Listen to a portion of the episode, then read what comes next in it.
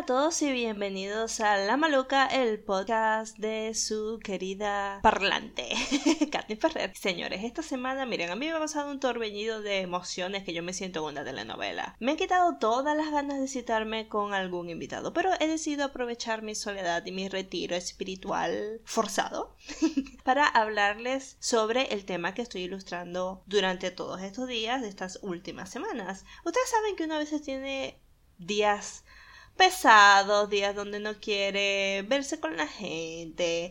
Los que creen en la astrología seguramente le estarán echando la culpa a Mercurio, al planeta Mercurio, porque cada vez que yo estoy hablando con una de esas amigas mías, no sé, que les encanta todos estos asuntos, les digo, Dios mío, tengo una semana terrible, y me dice, claro, porque Mercurio, sabrá Dios dónde coño está, y está interfiriendo con las energías. Entonces yo les voy a hacer a ustedes el favor, el favor, enorme favor, de ponerme entre Mercurio y la Tierra, para bloquearles las energías y hacerle el programa un poco entretenido, porque el tema realmente no es muy divertido. Aparte de eso, hemos recibido la triste, penosa, lamentable noticia del fallecimiento de uno de mis gatos preferidos en todo el mundo del internet, señores. Mi querida Grumpy Cat se ha unido al cielo de los gatos, donde los humanos no están permitidos. Miren, esa gatita a mí me ha robado mi corazón y se lo llevo con él. Estoy increíblemente triste. Te amo, Grumpy, descansa en paz. Nuestro episodio de hoy se llama Quiero confesar que no me gustó perteneciente a la serie de historietas de historias que estoy compartiendo en mi Instagram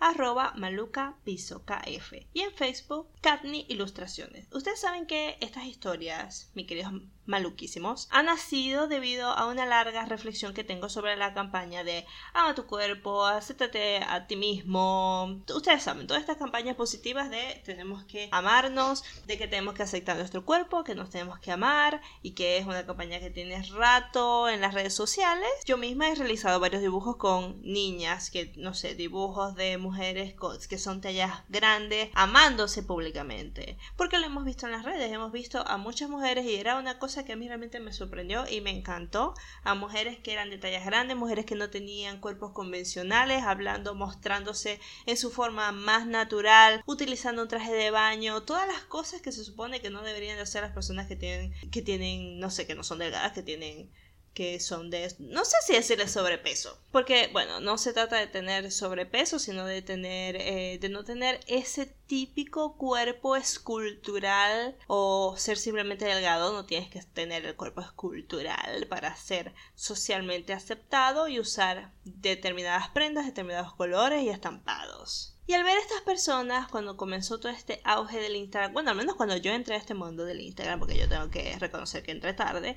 a mí me encantaba ver a las personas hablando de una forma tan segura de sí mismas y que no eran las típicas de siempre que tenían todas las cosas a su favor para poder hablar sobre estas campañas. Cuando veía esas publicaciones yo me llenaba de una absoluta felicidad que inmediatamente se veía pisoteada por los terribles comentarios de las personas que atacan a las personas que son de tallas no convencionales, que son tallas grandes, diciéndole de que son unas horrorosas, de que son personas que no se aman a sí mismas, que eso no es amor a sí mismo, que eso es amor, amor ciego, amor platónico, yo que voy a saber, o sea, la gente realmente se pone insoportable. Dios mío, pero ¿por qué tenéis que ir a decirle a alguien que vos ni siquiera conocéis y que estoy segura que ni siquiera seguís? Te encontraste la foto esporádicamente en Instagram y fuiste directamente primero a verlo de cerca y a criticar y a, hablar con odio, rechazo y resentimiento que todo el mundo sabe que vos tenéis hacia la otra persona. Cuando nadie te está invitando, te puede ir para otra parte. Entonces, nada, yo he realizado estas ilustraciones y he recibido comentarios de gente diciéndome de que no hay que excusar a estas personas porque no se trata de la belleza, se está hablando es de la salud. Y yo le he dicho en muchas ocasiones, ya harta, Todas estas personas que dicen estas cosas, lo que menos les importa es la salud de los demás. Porque ellos no van a estar como que mi amor, le van a escribir, no sé, yo soy una chica plus size y hago fotos y me dicen, mi amor, ya desayunaste, desayunaste bien, tenéis gripe, ¿Cómo te sentí, mi amor? Ya tenía una pastilla, te busco la medicina. Eso no es así. Así que ustedes dejen de estar hablando que se están preocupando por la salud. Porque es un discurso falso. Más falso que un billete de 15. Porque aparecen las personas que solamente pueden hablar del amor propio, del amor a tu propio cuerpo y aceptarte como eres y tener autoestima elevada. Son personas que se ven. O sea, son personas que tienen tremendo cuerpo o, porque también lo he visto, gorditas, ni tan gorditas, que tienen una cara hermosamente esculpida. Es como si les hubiera esculpido botitas En mármol. Es una piel radiante, unos ojos increíbles, una naricita que apenas y sale de esa carita hermosísima. O son mujeres increíblemente sexy. A esas no le dicen nada. Ah, pero si viene fulanita de tal, la que vive cerca de tu casa, que no tiene ni gracia ni desgracia, y viene y publica una foto de, de sabrá Dios que ella, y está vos todo atormentado. Amigo, pare de sufrir. Lárguese de aquí. Al parecer, la gente que puede usar estos hashtags tiene que cumplir ciertos parámetros para que los demás lo dejen tranquilo y no venga la patrulla de la sanidad a decirle, señorita, usted no está hermosa, usted lo que tiene es obesidad. En vano, les he respondido que este movimiento no se trata de resignarte sobre tu cuerpo, se trata de aceptarlo. Muchas de las personas que tienen sobrepeso son personas que han luchado durante toda su vida con el concepto dentro de su corazón de que ellas no valen nada, de que ellas nunca van a ser amadas porque son unos monstruos caminando por el mundo, cuando no es la verdad. Y son personas que para mí están rompiendo todas las barreras de cómo se sienten ellas mismas sobre su cuerpo, saliendo de su zona de confort para reconstruir su autoestima, para sentirse bien, para empezar a amarse y así dar los pasos a una vida saludable. Son personas que se van a preocupar por cómo, no es como que se van a preocupar por cómo se ven, sino que se van a preocupar de ellas mismas de verdad. Pero en fin, estas cosas no le caben a la gente en la cabeza porque no tienen, no tienen la empatía de ponerse en los zapatos de la otra persona que sabrá Dios qué tipo de dificultades tiene, porque no todos tenemos los mismos cuerpos, las mismas condiciones de salud, no tenemos las mismas opciones para que la gente me venga a decir a mí que los que no están en forma es porque son gente floja que no quiere ir al gimnasio. O sea, tenéis que ser bien criminal para pensar de esa forma. Después de mucho reflexionar, fue que me dije a mí misma, sería buena idea hacer una serie de viñetas de los diferentes trastornos que puede sufrir una persona que no le gusta su cuerpo. Pero al mismo tiempo dije, ¿qué hago? O sea, eh, hago una viñeta definiendo cada una de ellas, de qué se trata, Tuve mucho tiempo pensándolo porque no sabía de qué forma acercarme al tema para que las personas respondan con empatía ante este problema. Luego de pensarlo mucho tiempo, qué mejor pedía en las historias eh, a las personas que habrían sufrido algún tipo de trastorno de distorsión corporal para que ellos me cuenten sus historias. Primero porque voy a estar hablando con personas que lo han vivido en carne propia y que no puede, o sea, ¿quién mejor para explicar lo que se siente vivir en un cuerpo que se odia que las personas que todo el día lo viven o personas que saben que han pasado por eso y que lo pueden expresar en sus propias palabras. Así que hice unas historias hablando de que estaba leyendo, porque tengo rato leyendo sobre la distorsión de la imagen corporal y que quería que las personas se animaran a compartirme sus experiencias. Podían escribir de forma anónima, me podían, me podían pedir que compartir sus historias de forma anónima o no. Entonces tengo una, un grupo de personas que me escribió, algunos prefirieron el anonimato y otras personas sí me dijeron que no había problema en que las etiquetara. Así que vamos a empezar. Primero que nada, vamos a hablar un poco de lo que es la distorsión de la imagen corporal. Para que lo entendamos en palabras muy sencillas, tú tienes una percepción de ti mismo una percepción de ti mismo en diferentes categorías, pero una de ellas es tu percepción física. Tienes una idea en tu cabeza de cómo es tu cuerpo, una idea que tú dices la atribuyes a porque te ves en el espejo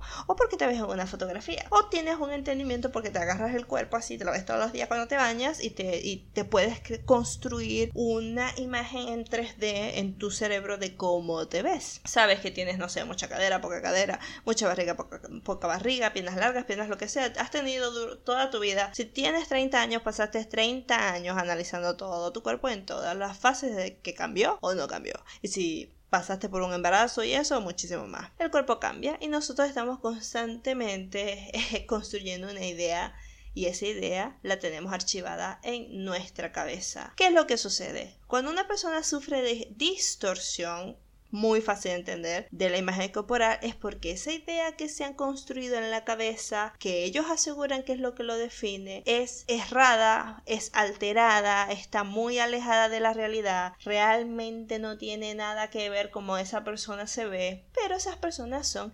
incapaces de darse cuenta que la idea que tienen sobre cómo se ven es distorsionada. Ellos realmente sienten que es así. Esta distorsión se puede dar de dos formas. Puede ser que tú eres una persona muy pequeña y te ves muy grande o al contrario eres una persona muy grande y te ves muy pequeña. Y también se puede presentar con diferentes tipos de de aspectos de tu cuerpo. Las personas que sufren distorsión de la imagen corporal no lo hacen en sí en la totalidad de su cuerpo, sino con ciertas cosas. Digamos que tienes un lunar que no te gusta y para ti ese lunar es del tamaño de la luna y todo el mundo lo puede ver de aquí de Pekín, o sea, te tomaste una foto acá y ya este, en China se, este, se, están burlando del lunar que tienes. Puede ser tu nariz, puede ser tus dientes, pueden ser tus cejas pobladas, tus orejas grandes. Alguna parte de tu cuerpo que para ti es una molestia, que para ti es muy feo y desagradable, lo ves de una forma irreal. Entonces comencé a leer sobre lo que es la distorsión de la imagen corporal,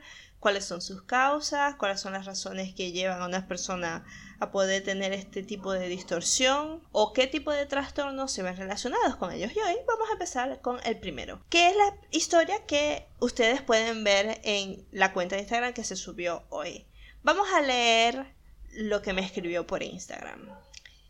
Hola Maluca, hola querido. Hace mucho tiempo que te leo. Me gusta mucho tu trabajo, pero esos dibujos que estás haciendo realmente me han tocado personalmente porque yo también sufro en un cuerpo que no me gusta. Y la verdad, no hablo sobre mi problema ni hablo sobre mis sentimientos. Pero te quiero contar sobre mi experiencia y espero te sirva. Si la publicas, por favor, que sea en anonimato. Viste, querido, no te traicioné. Ahí está la historia en anonimato. Me cuesta hablar sobre esto porque no me gusta que me vean débil, vulnerable. Y esa es precisamente la razón por la que me obsesioné entrenando. Todos vamos al gimnasio porque queremos vernos mejor. Eso no es un secreto. Yo iba y entrenaba todos los días sin darme cuenta que pasé de entrenar una hora diaria a tres horas, a seis horas diarias. Empezó realmente a dominar mi vida y comencé a obtener resultados y las personas me hacían cumplido sobre cómo me veía y esto es lo que más me duele porque todos veían en mí un hombre atractivo y fuerte, pero eso no era lo que yo veía, porque entre más ejercicio que hacía, yo me seguía viendo como un flacucho y débil. Cuando los ejercicios dejaron de ser suficientes, recurrí a otras cosas menos saludables. Puse en riesgo mi salud y también me alejé de todos estaba retraído, perdí muchos amigos y mi familia comenzó a preocuparse, pero cuando esto pasa, cuando las personas empiezan a ver un problema, ya es demasiado tarde, porque las personas que entrenamos nunca vamos a despertar la alerta porque somos la imagen de una persona sana. Detecté mi problema cuando comencé a sufrir de los riñones por el abuso de los suplementos que estaba tomando. Y mi médico sospechó y me sugirió que me viera con un psicólogo, yo al principio me ofendí todo, tengo que admitirlo, pero no podía dejar de, de, hacerle caso y me di cuenta de que yo no podía parar, no podía frenar de utilizar estos suplementos, ya estaba grave y que ya tenía complicaciones en mi salud y por eso fue que le hice caso. También porque yo sabía que no era feliz y que no conseguía nada que me ayudara a hacerlo y accedí a ir al psicólogo. Hoy sé que tengo vigorexia y estoy bajo control. No, no he dejado de verme pequeño. Todavía no me puedo deshacer de esa idea que me está consumiendo. Solamente puedo como calmarlo y ahora tengo una batalla de no hacerle caso a mi trastorno. Muchas gracias por todo el trabajo que estás haciendo, muchas gracias por tus ilustraciones, me encantan, eh, sigue así, espero que mi historia te sirva. Bueno, amigo, pues sí me sirvió, me pareció maravilloso que te acercaras a hablar porque siempre recibo eh, colaboraciones más de chicas que de chicos, así que para mí fue muy importante que te me acercaras, decidí incluirlo y con eso vamos a empezar hablando del primer trastorno, la dismorfia muscular o vigorexia. Es un trastorno mental en que la persona se obsesiona por su estado físico hasta niveles patológicos. ¿Qué quiere decir esto de niveles patológicos? O sea, son personas que no lo pueden controlar. Esto es algo que va más allá de su raciocinio.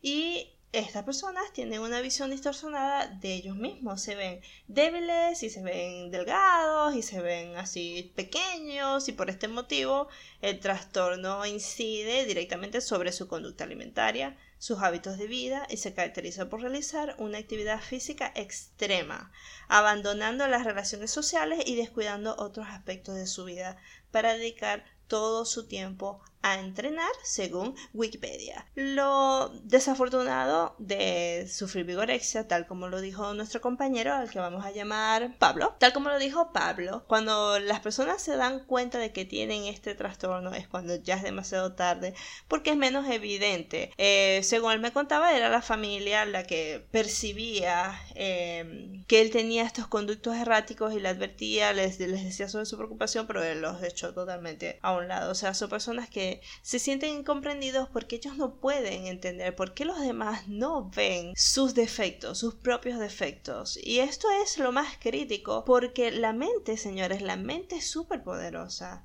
Si la mente tiene esta idea, esta semilla enterrada en lo más profundo de ti. No hay nada en el universo, en la realidad física, que te pueda demostrar que estás equivocado. O sea, las personas empiezan a notar que hay un cambio en ti porque te empiezas a aislar de los demás, empiezas a dejar de tener amigos, pero dirán, bueno, no sé, no sé, todo el mundo tiene problemas.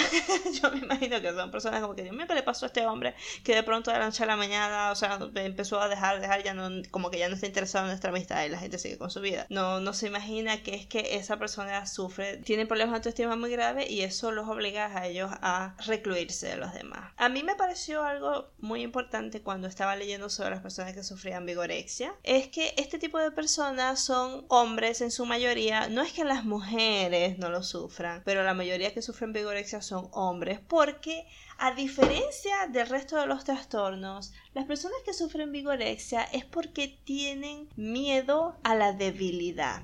No es como en la anorexia que las personas que son anoréxicas tienen miedo a tener una masa corporal muy grande. Estas personas tienen miedo de verse débiles y poco atractivos. La mayoría de las personas que sufren este tipo de trastornos suelen hacer ejercicios o sea, son es una rutina de ejercicios muy fuerte constantemente. Son personas que van a, pasar muchas horas en el gimnasio hasta el punto de poder descuidar incluso su trabajo o sus estudios por estar trabajando y ejercitándose en el gimnasio. Eh, y, son personas que tienen un exceso por el aumento del tono muscular, como una forma muy desesperada de, tener enormes músculos. Y eh, por eso recorren al levantamiento de pesas, que se convierte en la práctica más común de una persona que sufre de.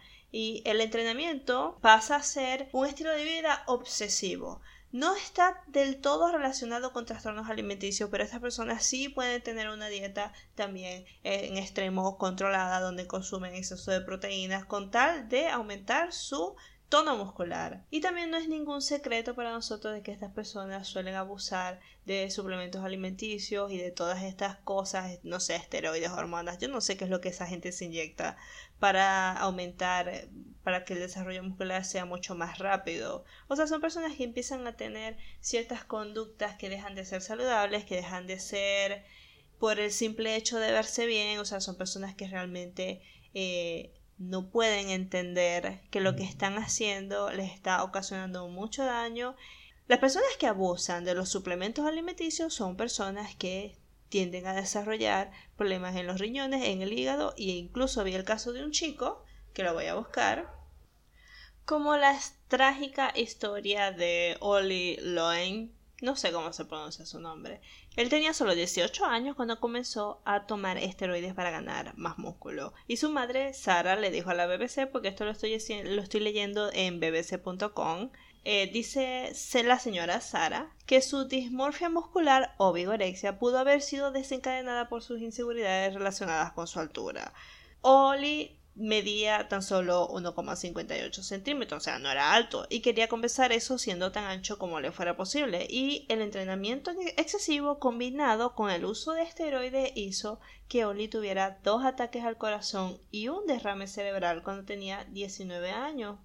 Murió de un tercer ataque al corazón a los 20 años de edad. No había manera de llegar a él, dice Sara, no se le podía hacer entrar razón sobre qué le estaba haciendo a su cuerpo. Este artículo, que lo pueden encontrar en bbc.com, se llama Vigorexia cuando la obsesión por volverse cada vez más musculoso se convierte en enfermedad. Porque resulta, señoras y señores, que la vigorexia le está haciendo una enorme competencia a la anorexia y la bulimia en el siglo XXI. Últimamente se han diagnosticado muchísimos casos de hombres que sufren este trastorno. Podemos también leer en el, mismo, en el mismo artículo el testimonio de Pradit Vala, que tiene 25 años y es objetivamente grande, tiene brazos enormes, hombros anchos y su pecho gigante, pero él está desconectado con su talla. Dice que cuando se ve, se ve flaco. Y él, él mismo se dice, ¿qué te pasa? ¿Eres débil? ¿Qué problema tienes? Mírate, ¿qué has hecho? Y me empiezo a pegar a mí mismo con fuerza. O sea, son personas realmente que tienen una imagen distorsionada y son agresivos con ellos mismos y se castigan haciendo estos ejercicios y se presionan por ir más y más y más y más y más porque ellos no pueden dejar de ver a una persona débil y delgada frente a sus ojos en ese espejo. Afortunadamente, el chico que me escribió para compartirme su experiencia me dice que está recibiendo ayuda, sabe que tiene este trastorno, pero que aún así le cuesta mucho reconocer su verdadero cuerpo. O sea, para él es, él entiende que tiene un problema y que ahora tiene que luchar contra ese trastorno, pero que está optando por ser saludable, a pesar de que eso no le trae mucha, mucha satisfacción. Es un problema bastante serio, señores, y estamos hablando solo de personas que se ven bien. Ustedes se pueden imaginar cómo se sienten las personas que se ven mal. Vamos a seguir con el segundo, la segunda historia que publiqué, que habla eh, este testimonio de odio cuando me toman fotos, que es realmente muy eh, largo. Odio cuando me toman fotos porque no me veo a mí misma. Yo solo veo un monstruo. empecé a sufrir ataques de ansiedad, empecé a sufrir ataques de pánico. No me podía reconocer en fotografías. No podía ver cuando otros me tomaban fotos porque no sabía quién era la persona que estaba viendo porque no sé, quizás estaba acostumbrada a verme de cierta forma o a tomarme fotos de cierto ángulo. Soy muy controladora con las fotografías que me, que me hacen. Cada vez que me veía era peor cómo me sentía y me sentía con respecto a mi cuerpo, que esto desencadenó los ataques de pánico, yo incluso me llegué hasta desmayar en, en, uno de estos ataques y que es un problema que no se lo cuento a mis amigos, un problema que me ha costado mucho entender porque es terrorífico verte al espejo o ver fotografías tuyas y no reconocer a la persona que está allí. Con la terapia aprendí a reconocer que tengo un problema, pero todavía no sé por qué, qué fue lo que lo desencadenó, no sé desde cuándo estoy así, todavía no termino de entender lo que tengo, porque aún no estoy lista para enfrentarlo. Esto no, no se lo digo a mis amigos, no se lo digo a mi familia, es primera vez que lo, lo llego a exteriorizar de esta forma. Esta fue más o menos la historia que ella me comentó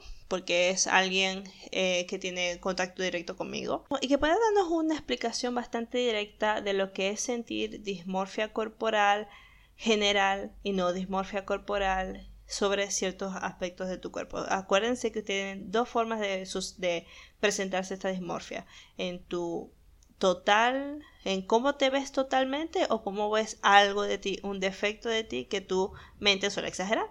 Entonces esta persona es una buena representación de un caso de un rechazo total hacia tu imagen corporal actual. Porque tú puedes rechazar, como los casos de las personas que tienen vigorexia, las personas que tienen vigorexia suelen rechazar un cuerpo que ellos solían tener. El caso de la segunda historia de odio cuando me toman fotos es una persona que rechaza su yo actual, su cuerpo actual, rechaza la forma en la que se ve, eh, hasta el punto en que lo puede disociar su imagen totalmente de quién es, de su identidad y verlo como alguien extraño que ocupa su cuerpo. Es una pesadilla, es una verdadera paranoia vivir en una situación así. Vamos a ver los comentarios que recibí. Tenemos a arroba get piso off piso de piso pony.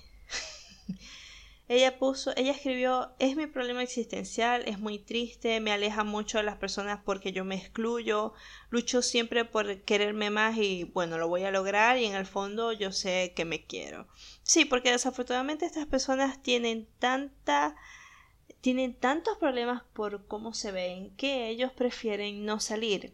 Este problema suele ser tan grave, tan grave que ellos evitan eh, verse con otras personas para para evitar la vergüenza del cuerpo que poseen ahora. O sea, son personas que realmente se aíslan, que empiezan a tener problemas en el trabajo, no son personas que dan el 100% en todas las actividades, prefieren estar encerrados en su casa porque estar afuera les genera mucha ansiedad, o sea, son personas que realmente sienten una verdadera pesadilla en este mundo que está demasiado obsesionado con la imagen, en un mundo que nos que constantemente nos vive pidiendo que seamos y nos veamos perfectos y sobre todo perfectos, saludables y felices en Instagram. La trilogía del mal, vamos a llamarla la trilogía del mal en esta serie de personas que sufren por su cuerpo. También tenemos el comentario de arroba pilita.zumba. Ella dice, desde mi experiencia, Solo puedo comentarte que es algo que no se sana, entre comillas, pero con el tratamiento y la terapia aprendí a controlarlo. Yo no veo en el espejo lo que el resto ve, pero ya no me obsesiono, sino más bien lo acepto y sigo adelante. No es fácil de comprender si no has pasado por esto. Hermoso trabajo de ilustración, gracias, Pilita querida.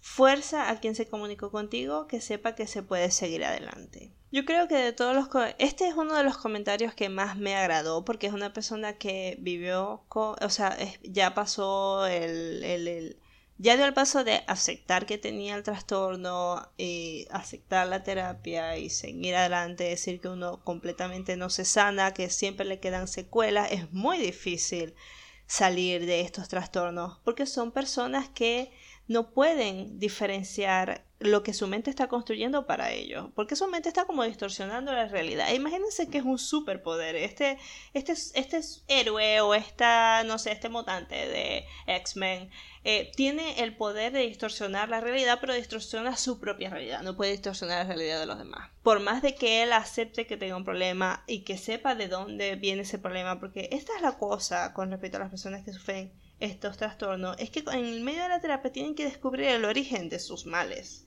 no es simplemente porque no les gusta ya. Hay algo en ese trasfondo, en esa historia, en ese pasado que dio los ingredientes perfectos para que esto sucediera. Incluso son personas que, me imagino, patológicamente tienden a desarrollarla más fácil que otros. Pero eh, se necesitan de una serie de ingredientes y uno de los ingredientes es los apodos que recibían de pequeños. Y con eso vamos a leer la siguiente historia, que por cierto me la salté, de Rosa Normal. Rosa Normal me escribió un correo cuando hice la convocatoria y me escribió esto. Desde que tengo uso de memoria he sido la gorda en mi familia. Es un apodo que me gané por ser una bebé gordita en una familia de flacas. Era un apodo que buscaba ser cariñoso, pero cuando te llaman gorda toda tu vida, sientes que en realidad lo eres. Y de hecho, quizás lo era un poquito, pero nunca fui una niña obesa o muy gorda. Obviamente crecí sintiendo que era gorda. Estudiaba en un colegio de puras niñas.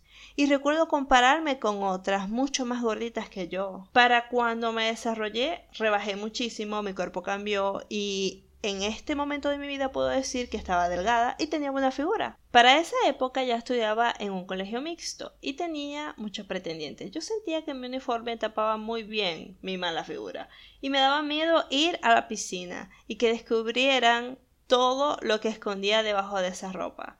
Cuando cumplí 17 comencé a entrenar en el gimnasio. Mi entrenador era un ser despreciable que me hacía sentir como una obesa. Entré pesando 60 kilos y salí pesando 52, pero nunca sentí que rebajé. Y a pesar de que estaba muy delgada, nunca me sentí así. Siempre sentí que era gorda y realmente nunca lo fui. Se siente pésimo rebajar y no sentir los cambios. No me doy cuenta cuando engordo ni cuando rebajo. Cuando me di cuenta que me sentía igual de disconforme con mi cuerpo que cuando empecé a abandonar el gimnasio. Obviamente no existía ninguna motivación. Comencé a hacer mi vida normal y a ignorar comentarios de terceros. Actualmente amo mi cuerpo y siento que es súper sexy. Peso aproximadamente 68 kilos, pero cuando me veo al espejo me siento igual a cuando pesaba 52. Amo mi cuerpo, pero no tengo idea de cómo se ve ni de cómo soy. No me siento identificada con modelos plus, ni como de los delgadas, estoy como en un limbo. Si digo que estoy gorda, todos me dicen que soy flaca. Si digo que soy flaca, todos me dicen que soy gorda. No sé cómo soy en realidad, ni cómo me veo, ni quiénes tienen figuras parecidas a la mía. Solo sé que en este momento, a pesar de que no pueda reconocer mi cuerpo, me siento cómoda y sensual en él. Muchas gracias, Rosa Normal. Hice la ilustración de su relato un poco mucho más resumido porque este es mi reto, mi reto es resumirlo todo en una sola viñeta y vamos a leer los comentarios que recibimos con respecto a esto, que creo que es una de las distorsiones de imagen corporal más comunes que vivimos las mujeres en ciertas en ciertos eh, sobre todo en la adolescencia. Y tenemos arroba Pythonavia84. Amiga, ¿cómo estás, querida? Porque yo, a mí me encanta hablar con Paito. No sé cómo se llama. Le voy a preguntar su nombre. Dice, yo de niña y de adolescente, y hasta hoy a los 27 años fui delgada, muchas veces porque tenía temporadas donde no comía. Siempre he sufrido depresión y ansiedad. Si tenía temporadas de depresión, no comía casi y me adelgazaba aún más. Cuando tenía las temporadas de ansiedad comía normal y mantenía una figura normal. Después de los 27 años decidí planificar con inyección y eso me engordó. Me empeoró la depresión, me puso más ansiosa y hormonalmente me complicó todo hasta el periodo. Después de que engordé, muchos de los que creía amigos y amigas no hacían más que burlarse y decir que antes era muy bonita siendo delgada y que ahora se me salía la barriga. Cuando una está acostumbrada a hacer una imagen física es muy difícil obviar esos comentarios, porque igual mi familia, empezando por las mujeres, también empiezan con sus comentarios y bueno, siempre he hecho ejercicio. Siempre trato de estar informada. Hasta hace un año entendí que no volvería a recuperar mi figura delgada, que mi cuerpo está bien como está, que tener barriga está bien y es normal, que no voy a exagerar en el ejercicio ni dejar de comer cosas que me encantan por seguir un estereotipo muchas veces imposible de seguir y cumplir, que no me tomaría, inyectara ni, ni consumiría nada para acelerar un ciclo deportivo. Que lo más importante es que me gusta el ejercicio y me siento y me veo bonita para mí. Hago también defensa personal, tengo músculo bien formado en mis brazos y piernas, pero Sigo con barriga y sé que es difícil de quitar, pero la quiero y la acepto porque además tengo estrías del embarazo, así como en mi cola y mi seno, aunque a veces me sigue dañando la mente ver cuerpos esculturales, sé que mi cuerpo es mío y debo amarlo. Lo otro es que tengo a mi pareja que me ama y me acepta como soy y me incentiva a amarme. Eso también es importante. Cuando mi familia, principalmente mi padrastro, me ve, siempre dice que estoy gordita. Y yo le vengo respondiendo hace un año que estoy en mis justas proporciones. Yo nunca digo estas cosas a nadie. Sé lo hiriente que es, más para una mujer, la hipersexualización, la cosificación y los estereotipos son un daño colateral para las mujeres. Nosotras sabemos, porque hemos crecido con la noción de que en las redes sociales esto lo único que hace es traer más daño que otra cosa. A mí me da mucha risa. Se supone que en las redes sociales nosotros nos tenemos que apoyar mutuamente e incentivar a las personas mutuamente. Pero esto como que se fue como que se salió de control. Yo recuerdo cuando las redes sociales era simplemente conectarte con tus amigos en internet y es como, era como un messenger de los messenger antiguos era como un messenger más general donde todo el mundo se enviaba fotos y todos veían lo que todos hablaban y podíamos hablar en privado. Y de pronto empezaron estas cosas de estas estrellas en internet y de seguir a gente que no tiene nada que ver contigo, gente que hace rutinas, que hace esto, que hace aquello, que hace lo otro y esto se llegó a maxificar hasta un punto en que no dejamos de compararnos con todo el mundo. O sea, si ya de por sí a las niñas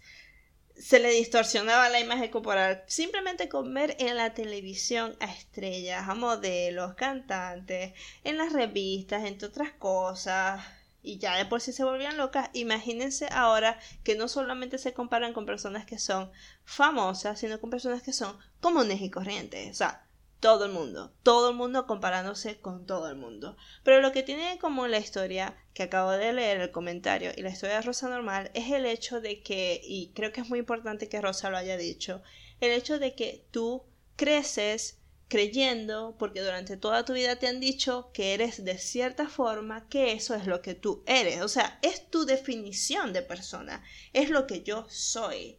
Y crecer así, ver todas estas consecuencias vemos todas las consecuencias que trae crecer con una idea y no darle la oportunidad a los niños quizás de entender su cuerpo desde su propia perspectiva.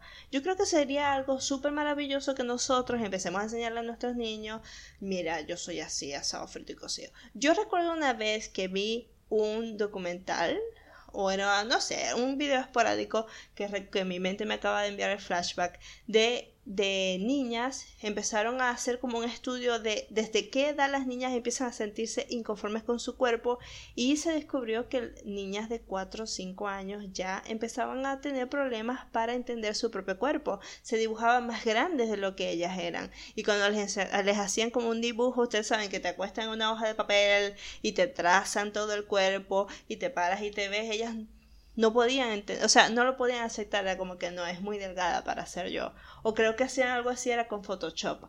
Ah, eh, hacían, le tomaban una fotografía, hacían un Photoshop de más gordita, muy, muy delgada, y la foto de ella, y ellas nunca escogían la foto de ella. Señores, ¿qué les puedo decir? Esta campaña de Ámate a ti mismo, yo creo que debería de cambiarse a Descúbrete a ti mismo. Es muy importante para todos nosotros empezar a preocuparnos por nuestra salud mental, pero todos en algún momento en esta vida podemos entender que tenemos problemas que tenemos que resolver y cuando tengamos el dinero o la plata suficiente vamos al psicólogo, porque también recibí muchos eh, mensajes por privado, mensajes al directo en Instagram de personas que me decían yo tengo ese problema pero no tengo el dinero para pagarlo. No, pero el hecho es que el momento que ustedes puedan tener la plata, vayan, inviertan ese dinero porque estamos cuidando nuestra salud mental. En el futuro vamos a crear, vamos, voy a hacer un programa con respecto a la importancia de cuidar tu salud mental. Porque yo creo que lo más importante de esta campaña es darle a entender a las personas, porque mi verdadero objetivo aquí es, señores, es que las personas que van a criticar a otros sobre cómo se ven, tienen que ser un poco empáticos, aunque sea. No todo el mundo puede recibir comentarios así como, como si nada. Hay personas que realmente están sufriendo una verdadera pesadilla. Y lo digo no solamente a las personas en las redes sociales, porque por ejemplo, yo siempre he sido una persona delgada. Y durante, yo creo que durante cinco años estaba muchísimo más delgada de lo normal porque uno vivía en Venezuela y dos soy celíaca. O sea, soy, era una persona que me costaba muchísimo mantener mi dieta y estaba más delgada de lo que yo tenía que ser. Cuando llegué aquí a Argentina aumenté de peso de golpe y eh, empecé a recibir muchos comentarios que me, que me hicieron sentir extraña y nunca había experimentado eso de sentirme algo que nunca había sido, porque yo siempre fui muy delgada y de pronto era otra vez una gordita y era como que, ¿por qué ahora soy gorda? Y empecé a sentirme muy incómoda, pero lo que hacía que me sintiera más incómoda era la gente señalándome el hecho de que había aumentado de peso. Y esa pesadilla que viví yo solamente unos meses, o sea, no fue que fue toda la vida, no, no, no, fueron unos meses que realmente me hicieron sentir muy mal, no tenía muchas ganas de salir, pero al mismo tiempo lo hacía, era como que, bueno, caña, acordaste, para adelante. Eso no quiere decir que vos no queráis, no tengáis que salir con tus amigos, no vas a disfrutar tu vida solo por esto. Porque claro, yo estoy pasando este estoy pasando este mal rato con mi cuerpo, vieja ya, tengo 29 años, o sea, lo puedo superar, lo puedo sobrellevar como si nada, pero habría sido muy diferente si esto lo hubiera vivido yo en mi infancia. Cuando somos niños y somos tan vulnerables y el mundo nos dice qué es lo que somos y el bullying, los que nos bullean nos dice que somos bobos, gordos, enanos, narizones, orejones, obviamente vamos a crecer con ese trastorno. Entonces yo creo que aquí hay muchas cosas que pensar, muchas cosas que pensar sobre cómo tratamos a los demás, porque le estamos enseñando a los niños a tratarse a ellos mismos así y a tratar a los demás así. Hay que progresar, amigos. Vamos a hacer una segunda parte de este tema cuando termine de hacer las ilustraciones de las personas que me han escrito. Todavía están a tiempo si ustedes quieren compartir una anécdota, si ustedes quieren compartir alguna experiencia, me pueden escribir por directo en mi Instagram arroba malucapisokf o pueden escribir en nuestro correo holamalucas arroba gmail.com. Luego de vivir ese pequeño, esos pequeños meses de mi vida en el que me sentía, no me sentía conforme con mi cuerpo, me sentía bastante insegura, pero no le hacía caso a mis inseguridades porque soy la maluca, eh, fue cuando decidí terminar de concretar esta investigación de la distorsión de la imagen corporal que había abandonado hace muchos años atrás. Eh, y decidí darle, echarle pichón, como se dice en Venezuela. Y fue cuando subí la primera viñeta, quiero confesar que no me gustó, historias de dolores secretos en cuerpos no amados. Y estos fueron los comentarios que recibí. Tenemos eh, en un comentario de WDH0620. Dice, a ver, ¿qué te puedo decir? Yo me siento conforme con mi cuerpo, pero no estoy feliz del todo con él. En verdad me gustaría estar más delgada con una mejor figura, aunque esto no es que me desvele mucho, la verdad es que el día que llega la hora de colocarse un bikini es ahí en ese preciso momento donde digo, uff, no, jue madre, escribió. jue madre, ¿de dónde será? quisiera estar mejor. Y claro, o sea, es algo que yo le digo a las personas cuando empecé a hablar sobre este tema. Es normal que todos nos sintamos, no nos sintamos del todo conformes con nuestro cuerpo. Lo que pasa es que hay personas que realmente están padeciendo mucho más grave este problema que nosotros que simplemente no nos gusta que estamos un poquito gordos, pero eso no nos encierra y no nos aísla del mundo exterior. Estas personas sí se aíslan del mundo evitan salir con sus amigos, evitan salir a... Miren, es una, es una cosa de que yo les voy a comentar, porque tengo un amigo cercano que lo sufre. No podemos ir a ninguna parte porque él no tiene ganas. Entonces cuando salimos está siempre obsesionado por cómo lo ven. Me están viendo esto, me están viendo esto, me están viendo aquello. con esta ropa me veo más gorda de lo normal, no, ya la ropa no me queda. Y es todo el viaje o todo el paseo que hacemos escuchándolo, quejándose de cómo se ve. Y es triste eso, porque tú sabes que él, tú quieres compartir con él la experiencia de ir al cine, por ejemplo, pero no va a ir al cine porque le da pena ir al cine. Y sabe que es lo peor de todo, que la gente de verdad se le queda mirando. Porque desafortunadamente este amigo que tengo es bastante grande. Y la gente no debería quedarse viéndole a la gente me da unas ganas, porque también, o sea, son muchas formas de faltar el respeto a las personas. Yo creo que la gente cree que tiene el derecho de comentar, y yo no sé dónde salió esta costumbre de decir a la gente, ay, vos si estáis gorda, o si estáis flaca, o qué te pasa, por qué no coméis, por qué preocupado por cómo me ve, amigo. O sea, deberíamos estar disfrutando de nuestra compañía mutua. En cualquier momento nos vamos a morir. Y la, última cosa que vos me dijiste es que yo estaba gorda, ¿me entendéis? No puede ser. Y no es que estoy pesando 120 kilos, o sea, engordé un poquito, por Dios, significa que estoy feliz, o debe ser que estoy pasando, o, lo contrario, estoy pasando por un trauma, estoy ansiosa, estoy preocupada. ¿Por qué no me preguntáis si estoy preocupada? A ver, ya, o sea, no sé, a mí estas cosas me alteran. Es una costumbre de estarle señalando y diciéndole al otro todos sus defectos todo el tiempo porque somos amigos y te tengo que decir la verdad, estoy gorda. no sé. Entonces te lo dice la amiga, la prima, la tía, la abuela, la mamá tuya, te lo vive diciendo todo el tiempo. Y uno está ahí en ese constante, yo sé, yo sé, yo sé, yo sé, o sea, me estoy poniendo más preocupaciones de lo normal. Entonces imagínense que es vivir estos trastornos, que la gente te lo diga, te hunde más en tu abismo, te hunde más en el hueco, tú prefieres mil veces dejar de salir a tener que calarte los comentarios de los demás sobre tu cuerpo, que tú sabes muy bien cómo se ve, es más peor, ni siquiera sabes cómo se ve, porque te lo imaginas más grave de lo normal. Así que prestemos mucha atención a nuestros comentarios, prestemos mucha atención a lo que decimos y hacemos y cómo tratamos a los demás. Hay que entender estos problemas, hay que exteriorizarlos y este programa es para ti, que estás escuchándolo, que te sientes mal con tu cuerpo, que tu cuerpo está dominando tu vida, dominando las cosas que te gustan, que ya no puedes disfrutar por él, para que sepas que no estás solo, no eres el único que la padece y que tienes todo el derecho de liberarte de sentirte culpable e ir a buscar ayuda. Así que nada, cuando termine de hacer la serie, la serie de Quiero confesar que no me gustó, voy a hacer una segunda parte del programa. Hasta ahora creo que este, voy a publicar seis historias y podría terminar con esta serie si es que las personas no me siguen escribiendo porque hay pues, muchas historias que se parecen y que no es necesario volverlas a repetir. Eh, hay otras que sí son diferentes que las tengo para hablar sobre esos temas, para que no pasen por desapercibidos. Hay muchas formas de manifestarse la distorsión de imagen corporal, además de la que todos conocemos como anorexia y bulimia. Espero que lo disfruten, espero que estén bien y nos vemos la próxima semana.